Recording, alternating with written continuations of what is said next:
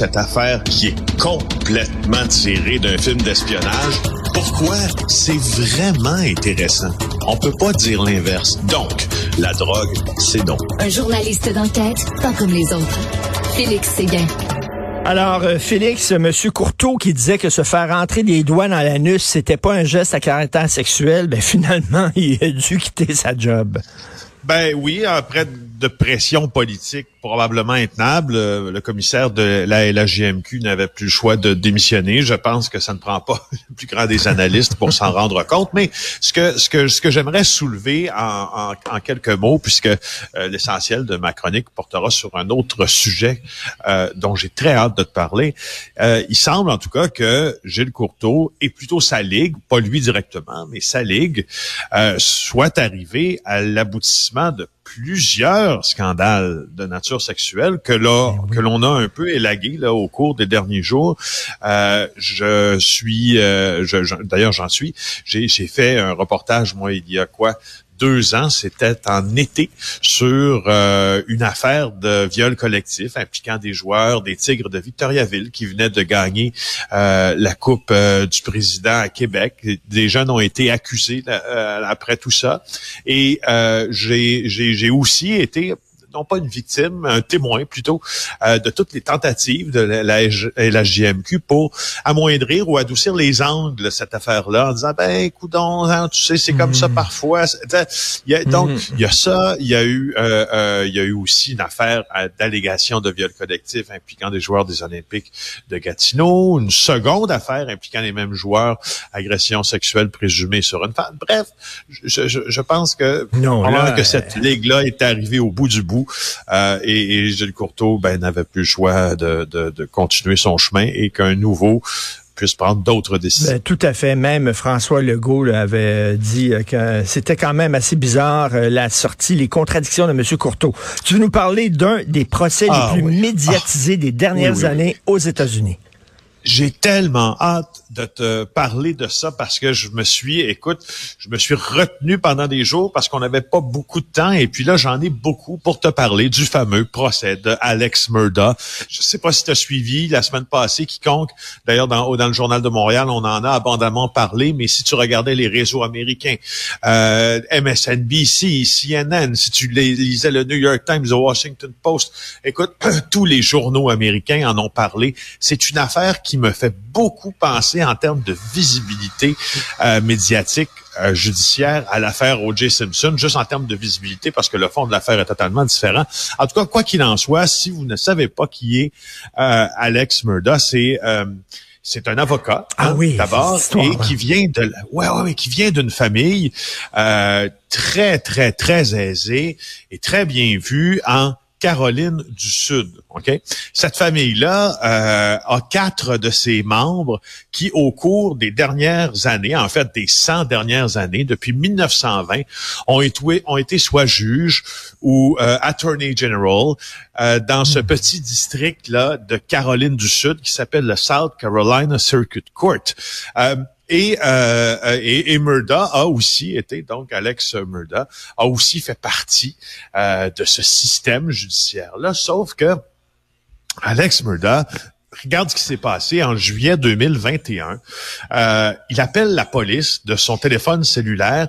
Il est 22 heures, un peu passé 22 heures le soir. Il dit qu'il vient de découvrir les corps de sa femme de 52 ans et de son fils Paul de 22 ans près du chenil qu'il avait sur une énorme propriété de Arlington en Caroline du Sud. Toujours, ils ont été tués de plusieurs coups de feu dans la tête, au poignet et au poitrail et euh, avec différentes armes aussi. Et là donc il devient un peu le suspect de cette affaire-là, mais on l'arrête pas tout de suite.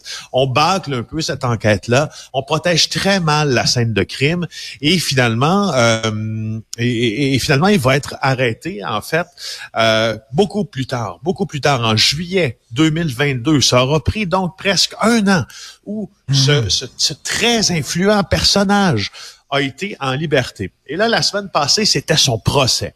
Son procès a été diffusé en direct sur les grandes chaînes de télé câblées, dont CNN, et il a été reconnu coupable euh, de, de, ces deux accusations de meurtre donc au premier degré et il a été sentassé sur le banc le jour suivant euh, sa condamnation à deux peines de prison à vie sans possibilité de libération conditionnelle, deux peines consécutives. En Caroline du Sud, ce que ça veut dire, c'est que tu vas mourir en prison. On peut pas ici en appeler après 25 ans, c'est fini. Il s'en va en prison. Il dit qu'il va en appeler du verdict. Mais regarde bien la scène, Richard, et c'est ça qui est, on est vraiment dans dans la scénarisation du réel ici. Sais-tu pourquoi?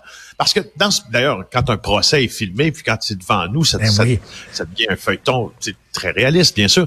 Mais euh, dans ce petit État de Caroline du dans ce petit district de Caroline du Sud, le juge qui a jugé Murda est quelqu'un qui le connaissait très bien. Ben un Afro-Américain, oui, oui, un Afro-Américain qui, écoute, qui et, j'ai lu en fin de semaine des éditoriaux, des, des, de journalistes spécialisés en affaires judiciaires de plusieurs quotidiens américains. Il est porté au nu aujourd'hui parce qu'il a été, parce que plutôt que euh, euh, de devenir avec beaucoup de véhémence, exemple, euh, euh le, le, le, défenseur ou parce que le juge n'a pas le choix de se plier à ce que la poursuite veut dans ce dossier-là. Dans le dossier Murda, la poursuite a décidé de ne pas euh, chercher, hein, ils disent si en anglais, mais de ne pas euh, de plaider pour que Murda soit condamné à des peines capitales. Donc, des peines de prison. Il aurait pu amplement, pour ce crime-là, avoir été condamné à des peines euh, donc mmh. à, à, avoir bon à la chaise électrique, disons-le ou à l'injection létale. Mais ils n'ont pas fait ça. Et le juge a été empreint d'une grande humanité quand il a rendu son jugement en disant regardez, regardez, regardez le jury dans les yeux. Pensez que vous étiez avocat. Pensez à tout ce que ben vous avez maintenant perdu. Pensez à la route que vous avez prise qui a nu à toute votre famille. Ça, c'est une chose, Richard. Mais la seconde qui me fascine autant, sais-tu qu'est-ce qu'il au début du procès, sais-tu qu'est-ce qui commençait en même temps que le procès? une série sur Netflix. On est rendu là. Hein? On est une série sur Netflix de ce procès-là? sur l'affaire Murdoch qui commence. à peu près quand le procès commence. Ben voyons. Et euh, non, non, je te dis, euh, j'ai rarement vu ça. Euh, ça a commencé vraiment au début du procès. Et cette série-là lève le voile, bien y plusieurs articles de, de journaux qu'il avait fait après, sur toute cette famille-là qui, pour plusieurs membres, euh, de ses membres ont été soupçonnés d'affaires complètement scabreuses. Ce que la série dit, en gros, euh, c'est que il y aurait eu quatre autres victimes, euh, quatre personnes qui sont mortes dans des circonstances nébuleuses entourant la famille Murda et les membres de cette famille, dont les enfants de Alex, dont je viens de te parler, s'en seraient tirés avec cette affaire-là. et, et, et, justement, tu sais, je veux dire, on, en même temps, j'ai rarement vu ça. C'est sûr, si j'étais un producteur, je me dirais, bien oui, ben oui, je veux faire ça, mais en même temps, c'est spécial un peu. Écoute, c'est spécial, mais lui, il alléguait quoi? Que bien sûr, c'était pas lui qui l'avait fait. Il avait dit quoi? C'était un, un, pur étranger qui était rentré puis qui avait tué les membres de sa famille? Ouais, il, il, dit qu'il ne savait pas qui avait tué les membres de sa famille, mais que c'était pas lui. Il a choisi de témoigner. Moi, j'ai écouté ça avec passion, parce qu'un avocat qui se fait interroger par un autre avocat, ça donne des scènes parfois très particulière devant une cour de justice. Il a choisi de témoigner, il n'avait pas à le faire.